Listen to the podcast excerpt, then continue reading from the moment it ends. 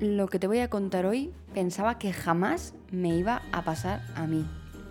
Y es que eh, yo desde siempre he tenido pánico a hablar en público, ¿vale? O sea, miedo atroz a eh, exponerme delante de gente, siempre pensando en lo que la gente iba a estar pensando de mí, en si lo estaba haciendo lo suficientemente bien, si estaba siendo lo suficientemente perfecta para eso que estuviera haciendo.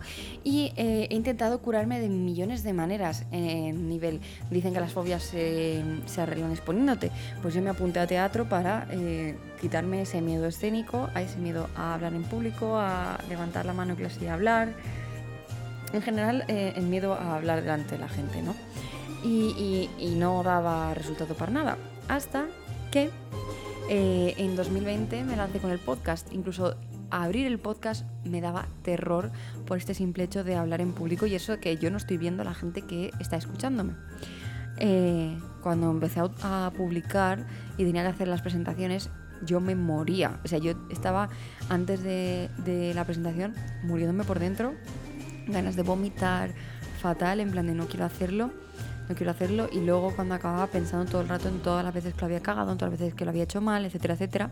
Es más, más de una vez pues eh, metía la pata y en público decía cosas que me estaban como haciendo quedar mal, ¿no? Del rollo que yo hablo fatal, es que hablo como una patata, es que no sé qué, no sé cuánto, ¿no? Que tampoco daban pues la mejor impresión de, mí misma eh, en cuanto a otras personas. Y no fue hasta precisamente este podcast que se me fue este miedo a hablar en público, o sea, se me ha ido absolutamente todo el miedo a hablar en público.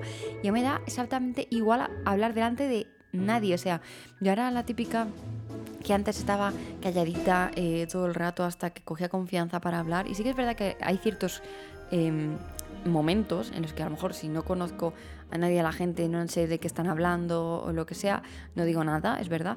Pero si no, no me cuesta absolutamente nada eh, coger la voz eh, cantante y ser la primera en hablar o, introducir, el romper el hielo, lo que sea.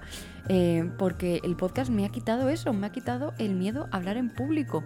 Y me he dado cuenta, me di cuenta el año pasado cuando fui al Terramur, porque es verdad que antes pues había tenido, ah no, antes del Terramur, claro, en, en la LitCon Madrid creo que fue el primer evento al que fui después de un montón de tiempo sin ir a ninguno, si no recuerdo mal, porque es que la memoria ya no sé dónde coloca las partes de, nada, ¿no? Entonces pues no, no lo tengo tan claro. Em, creo que ese fue el primer evento al que fui y fue para hablar de podcast y me di cuenta enseguida cuando subí al escenario y es que me dio igual. Estaba pensando, bueno, esto es como grabar otro podcast pero en directo, en plan de como delante de gente. Y te prometo que ya solo por eso es que he merecido tanta la pena este podcast, más allá de ayudar a gente o que la gente me diga que le gusta un montón eh, o lo que sea, a mí me ha ayudado personalmente a quitarme ese miedo y quieras o no, me siento más libre porque es como, me dicen esto, sí, vale, voy. Eh, cuando fui al Terramur me acuerdo además de que... Eh, no, no sé, no sentía absolutamente nada de miedo. Estaba simplemente pues sentada en un sofá tranquilamente con otras compañeras hablando tan tranquila. Además ahí estaba embarazada, encontrándome fatal y yo pensaba, tengo problemas peores de los que preocuparme que una charla, quiero decir, ¿no? Que, que iba a hacer lo mejor posible y, ya está. O sea, me, quedé con eso de... Eh, nadie se queda después, a no ser que metas muchísimo la pata, ¿no? Eh, pensando en todo lo que has dicho en una charla o lo que has dicho en un cierto sitio, ¿no? Eh, y no sea que metas algo, pues no sé, a no ser que sueltes un comentario racista o homófobo o, o yo qué sé, o hagas un chiste de mierda, pues seguramente ahí sí que estés metiendo la pata y sí que van a estar hablando a lo mejor después de lo que, de lo que dices, ¿no? Pero eh, de normal la gente no le da demasiada importancia a lo que haces. Esto es así.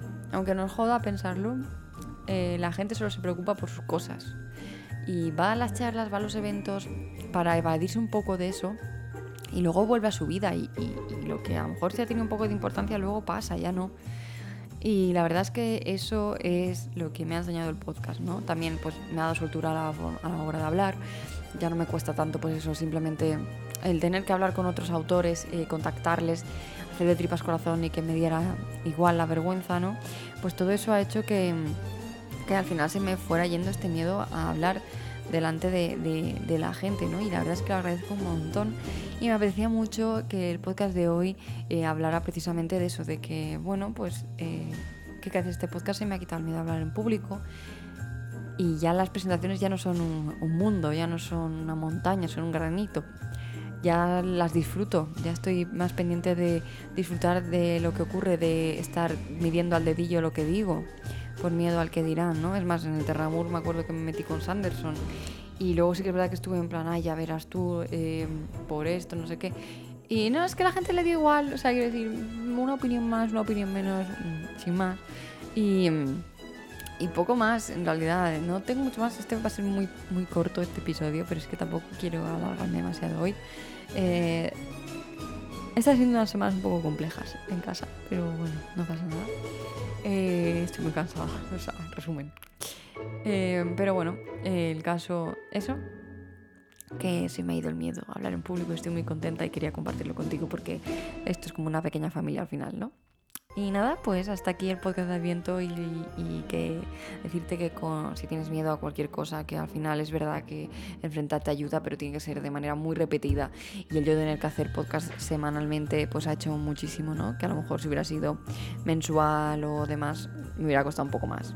Pero que si tienes miedo a algo, que al final te enfrentes, te enfrentes a ello porque sí que se, se cura, sí que se va. Hace falta más o menos exposición, por supuesto, pero sí que se va. Así que aquí tienes la prueba viviente de que sí que se puede hacer y que se ha hecho. Eh, es eso, un abrazo muy fuerte y que nos escuchamos mañana en un nuevo podcast de Adviento. Estamos a puntito de acabar ya. Tengo ganas porque esto está costando mucho más de lo que pensaba. Adiós.